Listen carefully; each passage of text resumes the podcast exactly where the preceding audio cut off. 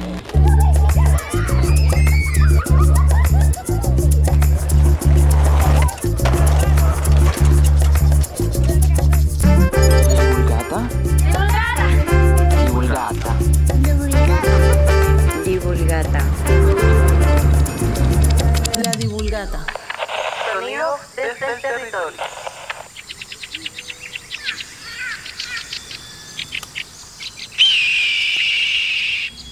Hola, hola, hola a todas las personas que nos escuchan a este pequeño gran proyecto sonoro llamado La Divulgata. Hace ratico no colgábamos nuevo material, pero siempre estamos pensando en este podcast, ¿verdad, Susi? Sí, Mari, yo creo que pensamos más en la divulgata que en la pandemia. Total, la gente se reirá, pero es en serio. Después de pensar, pensar y pensar, ya sabrán por qué todo lo estoy diciendo en tres, estamos llegando a esta nuestra tercera temporada en donde escucharemos varias voces. Esto sonará, mejor dicho, como una selva con pájaros, leones y hasta víboras, ¿cierto, Susi? Pero tú tienes los honores de contarle a la audiencia el tema de esta temporada, así que te cedo la palabra, o más bien el micrófono. Bueno, pues tampoco es que sea un secreto porque ya en nuestras redes, en arroba la divulgata podcast, contamos un poco, pero bueno, acá se lo vamos a desmenuzar. El tema de esta temporada es el ecosistema de las artes visuales.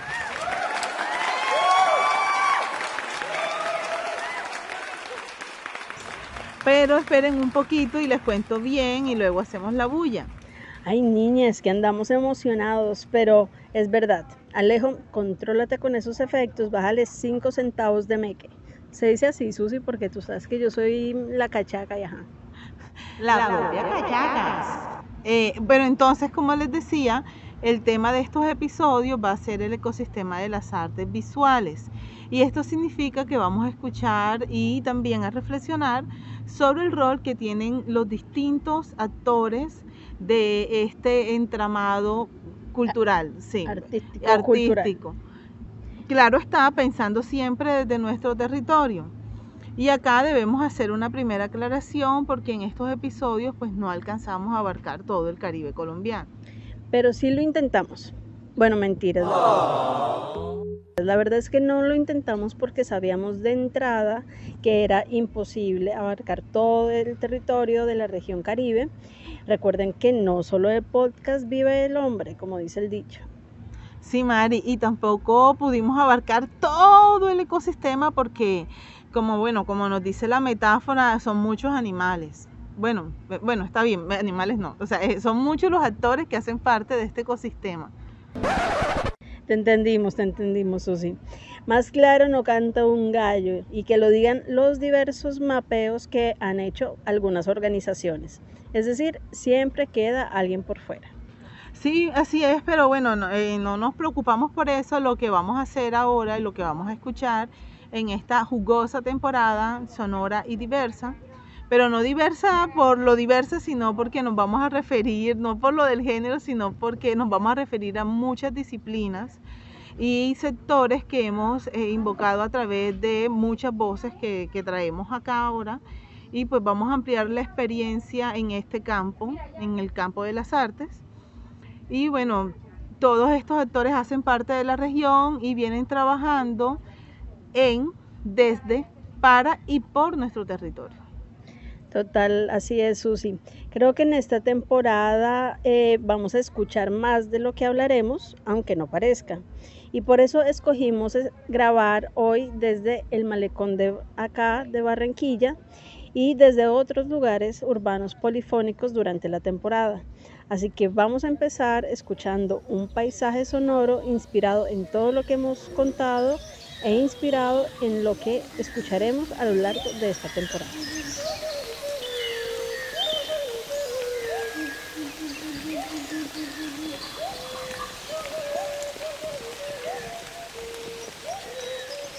Ustedes estarán preguntando qué o más bien a quién escucharemos en este episodio. Pero antes, Zoom, ¿qué tal si les explicamos a las personas que nos escuchan por qué estamos hablando de ecosistema de las artes visuales y no de bellas artes o artes plásticas? Te cedo la palabra. Bueno, bellas artes, términos que se han usado en distintos momentos de la historia para referirse al sector de las artes. Entonces, por ejemplo, bellas artes se hablaba de diferentes especialidades. Entonces teníamos la pintura, la escultura, el cine. Entonces eran las artes bellas, como dicen. Las hermosas. Las hermosas, así como lo sublime. En una época donde se hablaba de lo sublime, de la estética. Pero después se fueron como sectorizando, entonces se habló de artes plásticas porque hablaba de la manualidad, de la plasticidad. Entonces eran artes donde implicaban un material pero también en la historia de esta evolución de, del hacer el arte, porque el arte tiene algo chévere y particular y es que es un mundo en sí, porque tiene su propia historia, tiene su propia evolución, tiene sus propios conflictos y tiene de hecho sus propias políticas. Y dramas.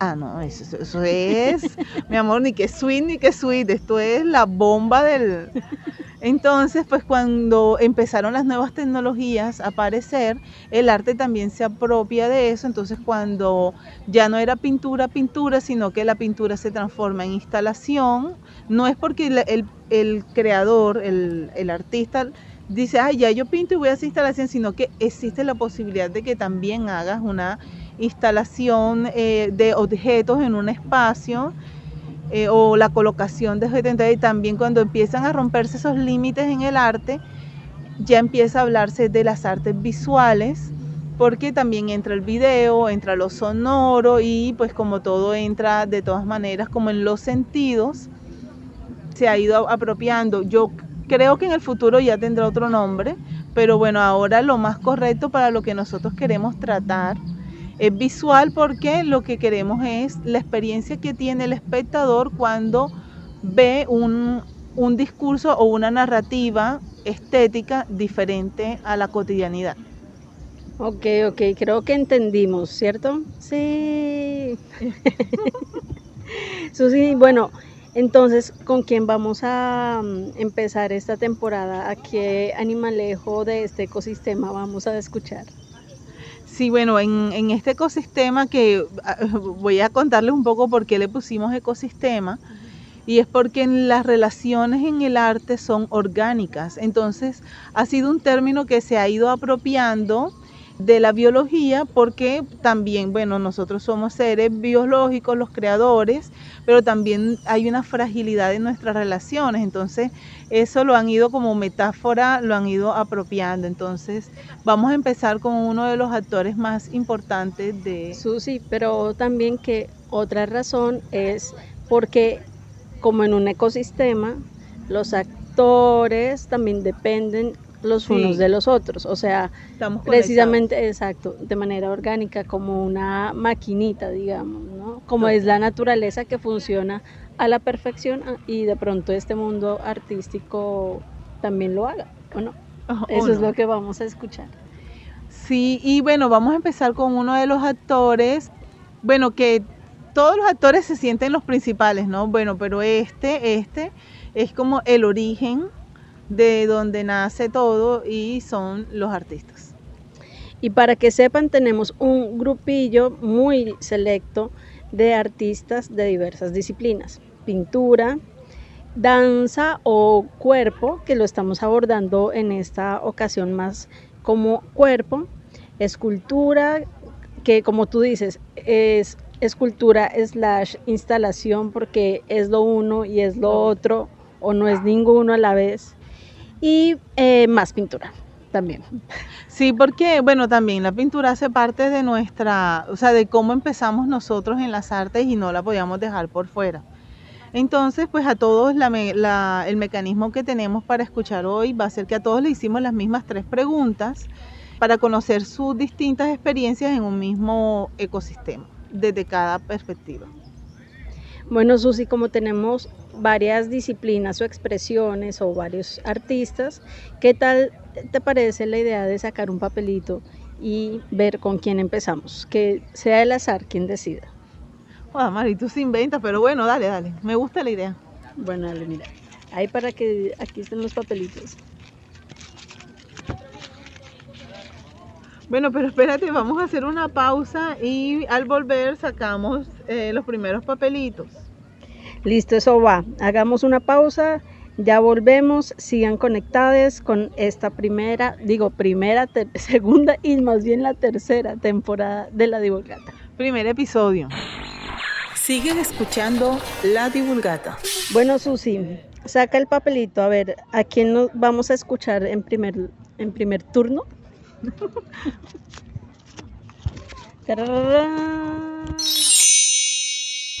Uy, empezamos con lo chévere, pintura. Pintura, listo. Bueno, vamos a ver. En el primer artista de, del ecosistema de artes visuales que vamos a escuchar es entonces a Julio Russo. A Julio resulta que yo lo conozco hace varios años, Susi, eh, desde muy chiquita, eh, porque mis padres le compraron precisamente cuadros a él y años después me lo vine a encontrar acá en Barranquilla. Julio es lo que sé es que estudió artes en la Universidad Nacional, hoy en día es docente en la Escuela Distrital de Artes y también en un colegio y es una persona con quien hablar es una delicia, entonces vamos a escuchar que nos cuenta un poco de su experiencia en la primera pregunta que es. No, nada más. La primera pregunta es, ¿qué hace y cómo se gana la vida Un artista un artista? Desde la pintura. desde la pintura de nos. Vamos a escuchar que nos respondió Julio Russo. Estás escuchando La Divulgata. Bueno, vivir, vivir de la pintura puede ser fácil y difícil al mismo tiempo, tiene una, esa contradicción. Hay pintores que siguen su instinto y quizás sus pinturas no son tan comerciales, pero ganan reconocimiento en ámbitos internacionales supremamente importantes y ya se vuelven incluso comerciales. Eh, hay artistas que se dedican a hacer pintura decorativa y pueden vivir de las ventas, ¿sí?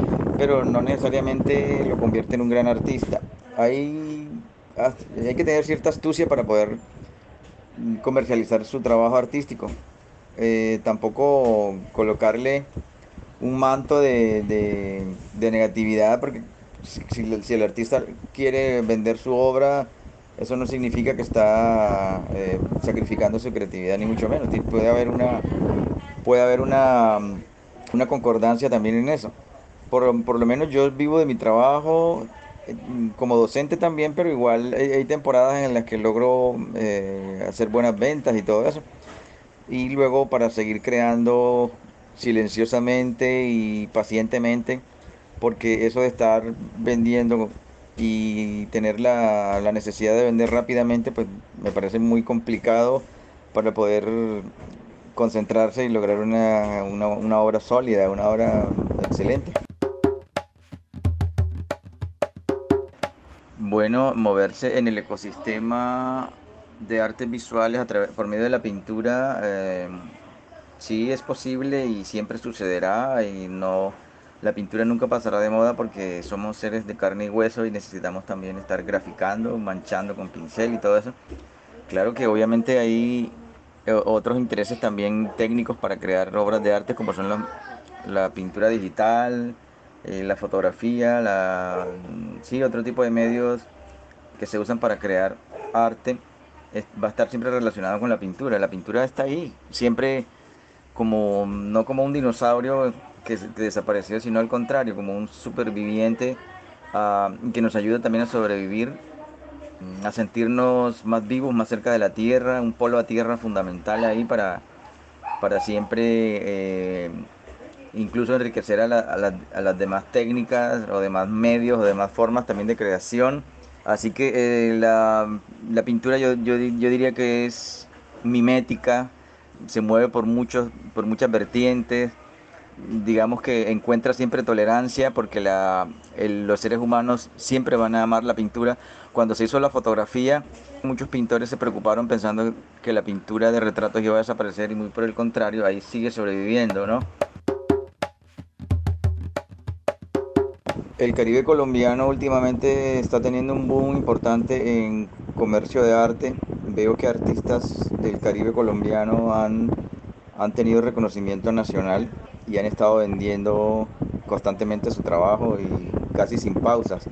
creo que estamos saliendo un poco de, de esa de ese provincianismo que teníamos anteriormente y ya nos volvimos más internacionales en alguna otra medida también debido a la digamos a las redes sociales y a, y a, y a lo que uno descubre también en internet y todo eso ya no, no es la misma aldea de antes ahora es una aldea realmente más global sí ayudado por las tecnologías entonces han descubierto artistas del Caribe que, mejor dicho siempre mantienen su estatus y compradores están muy pendientes de su desarrollo y, y entusiastamente siguen comprando y coleccionando su trabajo. Bueno, acabamos de escuchar a Julio Russo, pintor, que nos contestaba la pregunta, ¿qué hace y cómo se gana la vida un, Un artista? De en el medio de la pintura. Sí. Y ahora, siguiendo la dinámica, vamos a escuchar esta misma pregunta, pero en la, ¿cómo se. En la especialidad A ver, saca el papelito. que dice aquí. Vamos con escultura. Bueno, en escultura vamos a escuchar a José Olano, artista radicado en Cartagena y quien ejerce su disciplina y él nos va a explicar también por qué lo que él hace es, sí es escultura, pero es un poco más allá de la escultura. Vamos a escuchar. Siguen escuchando La Divulgata.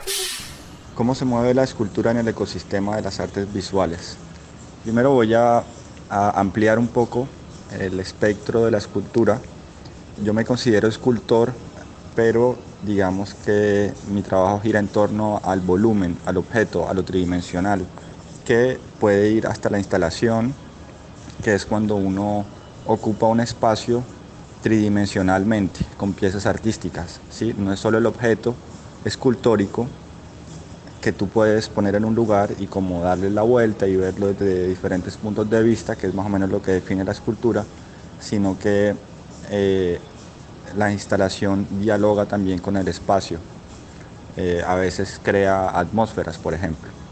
Entonces voy a, a responder estos cuestionamientos a partir como de ese concepto de escultura extendida.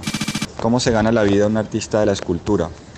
En verdad, cada artista tiene su propia forma de sobrevivir en, en este universo de, de víboras. Es muy difícil, sin duda como son pocos los que realmente logran vivir del trabajo plástico, pues muchos tenemos otros trabajos o resolvemos también económicamente por otra parte y nos apoyamos, digamos. Las artes generan economía, hay economías de artes, hay mercados que incluso tienen valores y pueden mover mucho dinero, pero hay un filtro muy tenaz, hay que demostrar y persistir durante mucho tiempo para poder vivir más o menos cómodamente de las artes. En mi caso, trabajo con un par de galerías, una en Bogotá y una en Panamá. La de Bogotá se llama 980, la de Panamá Diablo Rosso, trabajo con ellos desde hace 7, 8 años y tenemos como este compromiso de que cada dos años hacemos una exposición individual en la galería. Las obras están a la venta, hacemos mitad y mitad si en algún momento se vende algo. Y entre exposición y exposición, ellos viajan a ferias alrededor del mundo, ferias internacionales de arte contemporáneo y a veces como que pues invitan a los artistas que quieren según el evento. Entonces uno participa también en una que otra. Está el tema de las becas nacionales o internacionales, de residencias, que uno pues envía más que nada propuestas y ellos ofrecen algunas comodidades. Usualmente puede variar entre algo de dinero u hospedaje o un taller que finalizan una exposición. Entre más conocida, más difícil obviamente y más dan cosas. También hay otro tipo de residencias, pero que son ya pagas, donde el artista paga para estar y se organiza una exposición, etcétera, pero digamos que a mí me interesan más estas que pues que son más peleadas, es más difícil llegar, pero son ellos los que te dan algunos recursos para seguir trabajando. ¿Qué tanta participación tiene la escultura en el ecosistema de las artes visuales? En verdad está bastante presente, se necesita de todo. Siento que en las exposiciones, en los museos, en las galerías, siempre hay como ciclos cada forma de arte tiene su momento. Sin embargo, la escultura y la, la instalación sí requieren como de condiciones espaciales un poco exigentes. Sí, una exposición de pintura como se necesitan paredes más o menos y listo. En una propuesta escultórica o instalativa, pues se requiere un espacio amplio donde la gente pueda circular. Deben ser espacios, sí, como más diseñados para este propósito. Y bueno, como cada vez vivimos en espacios más pequeños y todo se reduce más, pues em, empieza a tener cierta complejidad. Sin embargo, sí es como pues de las artes clásicas y creo que siempre tendrá su protagonismo y siempre estará presente. ¿Cómo es vivir las artes en el Caribe colombiano desde la escultura? Bueno, es, es duro, es bien duro. Yo decidí vivir aquí en Cartagena por situaciones pues, familiares específicas, porque me siento bien, me gusta este lugar como espacio de vida. Sin embargo, no tanto, pues, y para nada, de hecho, como un espacio, digamos, que sea motivante y exigente a nivel de trabajo. O sea, las posibilidades aquí de crear son bellas y hay bellos encuentros es puntuales, colaborativas más que nada, pero mi trabajo lo muevo más que nada por fuera de, de la costa. Sí, más eh, Bogotá sin duda es el centro cultural, por lo menos económico, de Colombia y los mercados internacionales. Eh, Caribe para mí es más que nada un lugar que me nutre humanamente, que puede ser inspirador, donde me gusta la calidad de vida, pero si es muy pobre culturalmente, es difícil encontrar muchas exposiciones, eh, buenas exposiciones en museos. Los museos, por ejemplo el de Cartagena, es muy triste, tiene pocos recursos, no invitan artistas de talle internacional, es más que nada enfocado hacia el arte moderno, ya un poco de otra época. Me van a matar si me escuchan decir esto, pero me decepciona un poco el museo que tenemos aquí en Cartagena. Creo que necesita un cambio de dirección, un equipo nuevo y otras metas en la vida que puedan generar como más impacto en los artistas de la ciudad, en los que intentamos abrirnos un camino. No me siento para nada apoyado por ninguna institución, por ningún museo, por ningún espacio cultural en el Caribe. Sí hay, hay buenos proyectos. Cabe resaltar que en este momento histórico pues todo es muy raro, como sabemos. Los circuitos de arte están más que nada pues como parados por motivos de COVID y ahora pues eso también afecta a la economía y ambas cosas hacen crear exposiciones, viajar a ferias, los circuitos pues de, del Ministerio de Cultura, por ejemplo, se hacen más que nada como a distancia y a medias, todo es muy incierto, no se sabe muy bien, entonces es complejo como definir qué está sucediendo con las artes en este momento. Estamos como a la espera de que las cosas vuelvan otra vez a coger impulso y regresen a una especie de normalidad que había antes. No sabemos cómo va a cambiar y a mutar como este, este universo de las artes, pero en todo caso no, no puede continuar así como está. Sí, como decía, hay, no me siento muy apoyado por las instituciones, sin embargo sí hay personas que están haciendo y que intentan hacer un, un, bello trabajo. Hay pues artistas muy, muy chéveres, muy interesantes, que han demostrado nacional e internacionalmente su talento.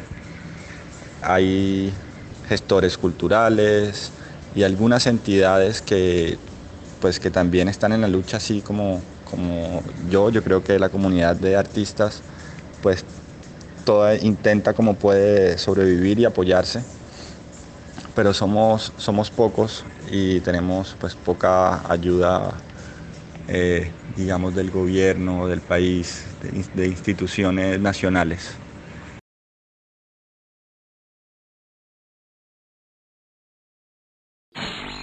Siguen escuchando La Divulgata. Susi, mira qué interesante que José, bajo sus palabras, él menciona a otros actores del ecosistema como lo son las galerías de arte, las ferias y las residencias, que de pronto algunas personas no son, están muy familiarizadas con las residencias artísticas. Óyeme, y lo chévere de esto, Mari, es que efectivamente, por eso es que se llama ecosistema, porque una acción como crear y tener una obra genera, o sea, toca a otro sector, por ejemplo, como lo decía la galería, que la galería recoge el trabajo de los artistas, pero circula en otro espacio que es especial para galería. Entonces, por ejemplo, van a las ferias. Las galerías deciden invertir en, bueno, si este artista va con nosotros, porque la cara del santo hace el milagro, ¿qué le podemos brindar al artista? Y de hecho habla de algo chévere que los eh, nuestros oyentes eh, tengan la oportunidad de escuchar de, de la voz de Olano y de todos estos artistas es cómo es la repartición de eso. Entonces, por ejemplo, cuando él dice 50-50, nos damos cuenta que es una forma de decir, es tan valioso tu trabajo como creador como el mío como comerciante. Porque de hecho no todos los artistas pueden comercializar, no es tan fácil. O sea, no caer en el yoyismo de yo hago, yo hago, yo. Y el de pronto el galerista puede darle una dimensión diferente, conectarlo con. y tiene otras habilidades además. Además. Entonces él nos mencionó muchos, muchos otros de los otros actores que vamos a, a abordar en estos episodios. Y que las personas también que nos escuchan sepan que a- acá en Colombia y en la región hay y se mueven todos estos actores igual, aunque de pronto sean menos visibles, pero también hay ferias, también hay galerías y también hay residencias artísticas en donde los y las artistas pueden llegar y desarrollar y bueno, como nos contaba José. Entonces, Susi, ¿a quién nos queda para escuchar? Pues nos quedan dos disciplinas. Ya no vamos a hacer el papelito porque ya son dos. Entonces cogimos aquí al azar y nos vamos a escuchar a Edwin Jimeno, artista del cuerpo, que nos va a contar un poco cómo ha afrontado él el qué hace como artista y cómo se gana la vida. Y posteriormente vamos a escuchar a Lobadis Pérez, que también es un artista del cuerpo, pero desde la danza contemporánea. Entonces va a ser muy interesante escuchar ambas posturas. Entonces dale play. Estás escuchando La Divulgata. ¿Qué hago o produzco? Bueno, en primera instancia eh, soy docente, artista plástico, performer, en especialidad y curador. Por supuesto, eh, a nivel, digamos, de gestión, elaboración y producción, a nivel de, se podría decir en un momento de que se hace todo un proceso de seguimiento de conocimiento a nivel de la docencia, eh, a nivel de la curaduría, montajes, investigaciones del estado del arte en el Caribe colombiano, sobre todo de las artes del cuerpo. Y como artista soy performer hace 25 años ya y vengo adelantando acciones durante todo este tiempo alrededor del nivel regional, nacional e internacional. Mi nombre es Lobadis Pérez, yo soy bailarín y coreógrafo, director de la compañía Periferia Cartagena de Indias. Frente a la pregunta de cómo se mueve la danza contemporánea en el ecosistema de las artes visuales, hmm, tengo que decir que mm, desde hace mucho, digamos que la danza contemporánea dialoga con la pintura, ha dialogado con la escultura, eh, como punto de partida, en ocasiones como punto de partida para el desarrollo de unas dramaturgias, en el otro como escenografías o como eh, mobiliarios, digamos, que hacen vivir y que le dan cuerpo a la escena en la danza contemporánea. Y más reciente, probablemente en los últimos 10 años, digamos, con el, o 15 quizás, con el auge de las nuevas tecnologías, eh, cada vez hay más interacciones entre la danza y nuevas tecnologías, eh, desde la fotografía hasta el uso de cámaras, videos, etcétera, en un diálogo, digamos, que resulta fructífero para, la, para, para las distintas disciplinas, digamos, con las que la danza logra dialogar, ¿no? Y que, como digo, resulta enriquecedor para, para, para la danza, pero también para las disciplinas con las que ella puede interactuar. ¿Cómo me gano la vida? Bueno, es una pregunta bastante capciosa porque cuando yo dije voy a estudiar artes, lo primero que me dijeron en mi casa de que vas a vivir. Se considera de que de las artes no se vive. Pero en el mundo de las artes hay unas cantidad de subdivisiones que te permiten a ti, eh, digamos, generar entradas para poder vivir del arte. En este caso, yo tengo la docencia, la curaduría, la investigación, sí, digamos que asesorías y sobre todo también a nivel artístico. A nivel artístico me pueden pagar por producción de obra. Bueno, ya he vendido un par de obras, o sea que me puedo morir y, y en mi historia no va a salir que fue un artista que no vendió obra y el mercado del arte en Colombia no es que tenga un gran espacio para el performance, pero la verdad es lo que menos me importa. Me importa hacer la producción.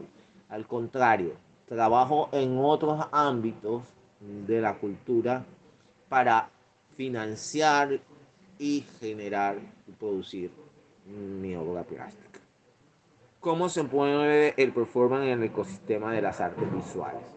Se dice que las artes visuales son la cenicienta.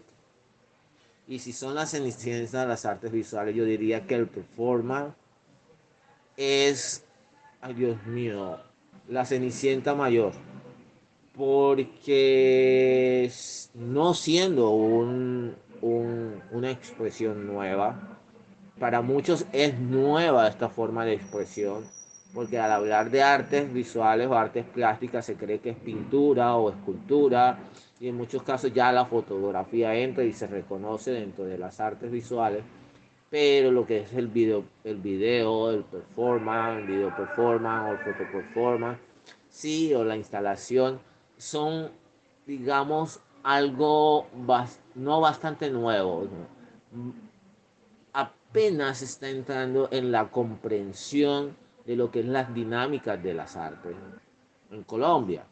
Entonces, digamos que son muy pocas las convocatorias para performance en, el país. Hay convocatorias que no aceptan performance porque son obras, son premios de, de adquisición. Entonces, como no pueden adquirir un performance, no entran dentro del proceso pero considero también que ya está generando unos diálogos y una mirada que la gente se está abriendo a todos estos conceptos. Y bueno, lo importante es no rendirse, es cada día poder colaborar para la comprensión y la expansión del conocimiento de las artes del cuerpo.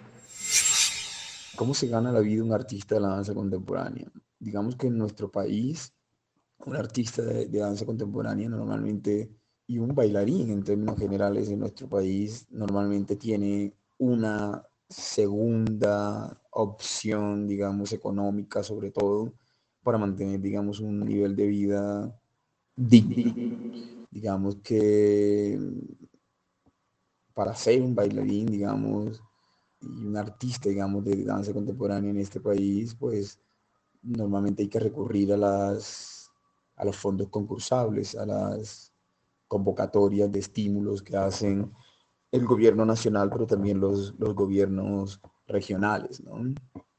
Eh, y bueno, sigue siendo muy difícil, digamos, mantener un nivel de vida, como digo, digno si solamente nos dedicamos a la danza contemporánea. Claramente habrá quien puede hacerlo, pero eso es la excepción, digamos que la regla sería pues que hay una gran dificultad. Y normalmente los oficios, digamos, alternos tienen que ver con dar clases, en academias o colegios o simplemente tener otra carrera que te permita mantener, digamos, el ejercicio de la danza, porque la danza por sí sola, la danza contemporánea por sí sola, sigue siendo de un nicho muy, muy reducido, quizás por el hermetismo que todavía conserva la danza contemporánea. Y, puedo decir también que el, clasismo, digamos, en que continúa todavía envuelto. Digamos que es una élite artística e intelectual la que consume danza contemporánea. Y después, cómo es vivir de las artes en el Caribe colombiano desde la danza contemporánea. Pues es muy difícil vivir, digamos, si esta pregunta tiene que ver con la anterior. Digamos, es muy difícil vivir del arte en nuestro país. Y digamos que muchos de los artistas están involucrados, digamos, en, en procesos de reivindicación social, de reivindicación de derechos, etcétera, en lo que podríamos llamar una suerte de artivismo, porque vivir solamente del arte es, es, muy, muy, muy, muy, muy complicado. Pues uno siempre como artista tiene el anhelo de que lo que uno hace pueda llegar a muchos, que nuestras reflexiones y nuestra imaginación, digamos, sea no, solo, no aclamada, pero sí sea reconocida eh, por un público. Pero creo también en un país donde, lo, donde, las, donde las necesidades básicas están insatisfechas, pues es muy difícil que la gente, digamos, consuma cultura, que participe de la vida cultural en ese sentido. De hecho, no hay una consideración del arte digamos, y del ocio como una, como una de las necesidades básicas insatisfechas. Digamos, estamos muy lejos de que podamos incluir en la canasta básica la posibilidad de, como digo, participar en la vida cultural, participar, digamos, de un consumo cultural. Y, y claramente eso imposibilita, digamos, que los artistas en términos generales puedan vivir estrictamente del arte. Eh, quizás en, otras sociedades, en otras culturas hay mucho más apoyo y mucho más reconocimiento también del valor del artista en, la sociedad, del rol tan importante que podemos jugar los artistas en, en nuestra sociedad. Digamos que está ha sido, digamos, subestimado, digamos, el rol de los artistas en una sociedad como, como la nuestra. Y como digo, la participación en la vida cultural también, eh, de todos los ciudadanos, digamos, como, como posibilidad, em, para el cambio, para una sociedad mejor, etc. Entonces vivir y en el Caribe, digamos, todavía es más difícil vivir del arte, más si eres bailarín o músico en el sentido en que la música y la danza están en todas las formas de socialización que nosotros tenemos. Como pues todo el mundo baila, todo el mundo canta, todo el mundo incluso puede tocar un instrumento, etcétera, pues mm, creo que no se ve como algo tan importante, como algo tan relevante. Entonces son múltiples condiciones, digamos, las que impiden que en el Caribe, digamos, un artista pueda vivir de, la, del arte, ¿no? Y para el caso de la danza contemporánea, digamos, nosotros somos una región muy pegada a nuestras tradiciones, etcétera, y estas nuevas formas, por una parte, parecen que están, digamos, en contravía, eh, aunque hay intentos de diálogo, digamos, entre la danza contemporánea y las distintas formas tradicionales, pero todavía hay una cierta resistencia a una forma danzaria que no corresponde, digamos, con el asunto identitario y cultural, sobre todo esencializado. Y bueno, pero creo que se están dando pasos importantes para lograr ese diálogo entre memoria e imaginación, entre esas formas foráneas que poco a poco comienzan a ser apropiadas y eh, con la posibilidad de que podamos hablar, digamos, de una danza contemporánea colombiana. Pero todavía sigue siendo difícil vivir de la danza contemporánea en Colombia. Siguen escuchando La Divulgata.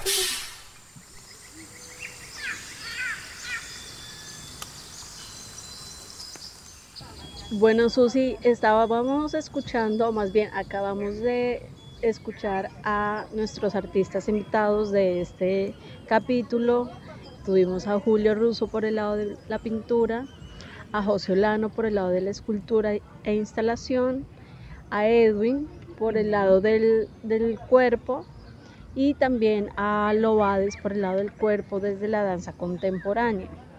Entonces quisiera saber así como de primerazo, así abuelo de pájaro, ¿qué te llama la atención de lo que escuchamos? Mari, la conexión que logramos en, en los testimonios, ¿sabes? Cuando Julio habló, que habló de la experiencia como creador, cuando pasamos a, a José, que nos da un panorama de circulación, o sea, cómo en verdad se puede mover, cuando hablamos de circulación, es ¿Qué otro sector, aparte de producir, cómo mueve el trabajo? Llegamos donde Edwin que nos cuenta algo de la cotidianidad, hasta picar de hielo, mija, hasta picar de hielo. Y bueno, nos, nos cuenta un poco de la cotidianidad, lo que es asumir cuando uno toma el riesgo de decir yo quiero ser artista. Y pues me gustó que rematamos en el, en el audio con Lobadis, que él habla de la dificultad que hay cuando tú produces y vives en un ecosistema como el nuestro, que de alguna manera tenemos unas políticas culturales, que ese sería otro tema a tratar, pero bueno, tenemos algo, tenemos unas bases, pero que, bueno, vienen del ministerio y son... Ahí suena la picada de hielo nuestra. La, sí, tenemos que competir. O sea, esto así no se va a quedar. Nosotros también tenemos licuadora. Entonces, pero sabes que sale la, parte donde hablamos de cómo nos ganamos la vida, los que cómo entramos a las convocatorias, qué clase de convocatoria hay. Entonces está el sector privado también, que es como, bueno, te mueves por galerías, residencias, y también hay un sector, unas ayudas públicas, donde tú entras y te ayudan o te dan estímulos, de hecho. Y también está ese otro lado en donde nuestros artistas, ah, nuestros artistas, los artistas mencionaron em, la docencia, la enseñanza en universidades, en colegios o escuelas especializadas o no en las artes e incluso cuando Lobadis, por ejemplo, dice que puede que se necesite una segunda carrera. Eso fue lo que a mí me llamó la atención. O sea, normalmente cuando alguien dice que, dice que va a escuchar, a escuchar, no te digo, estoy toda distraída con el paisaje que va a um, estudiar artes, pues se cree que es una decisión light, que ay, sí, o de pronto va a ser como muy fácil su vida o algo así, pero aquí lo que hemos escuchado es que es una disciplina y una trayectoria eh, y una labor que requiere eh, estrategia, escuchamos esa palabra, que es un mundo pues difícil, unas dinámicas difíciles, así como en la misma selva, mi hija. Sí, de hecho yo venía analizando hace un tiempo como que a los artistas nos insertan en el mundo laboral como trabajadores independientes, pero ninguna empresa necesita un artista. Ningún, eh, sabes, nuestro sector se consume a él mismo en la parte estética. Nosotros compramos arte y bueno, hay empresarios que compran y que alimentan y que se les gusta el mundo del arte, pero en las empresas hasta hoy no es que necesitemos, necesitamos una mirada diferente de este proceso. Mm, Entonces, eso nos ha puesto también en temas de política en un nivel de, eh, de inequidad, de pronto, podríamos decirlo, porque es como, ¿sabes? No, no es que uno abre una plataforma de empleo y encuentra un empleo para ser artista. Nos movemos en nuestro propio mundo, con nuestro propio circuito y por eso hablamos de un sistema, o sabes, somos nosotros con nosotros mismos en nuestra circulación. Entonces, aquí está importante esto y en el tema, lo que también me quedó ahí en el tintero fue el tema de la investigación. Porque el arte sí puede ir de la mano, por ejemplo, con los procesos históricos. Entonces, cuando hablamos desde la academia, que no lo vamos a hacer en alguno de estos episodios, también vemos... Ahí la spoileada. Dañase ya el... el- no mentira, sí. Para que sepan, vamos a hablar, por ejemplo, también vamos a hablar de las galerías, de los espacios independientes. Creo que no alcanzamos a hablar con alguien de una residencia artística como tal, pero ya entre líneas los tenemos. Y también vamos a hablar de la academia como un espacio en donde también se puede hablar y vivir del arte.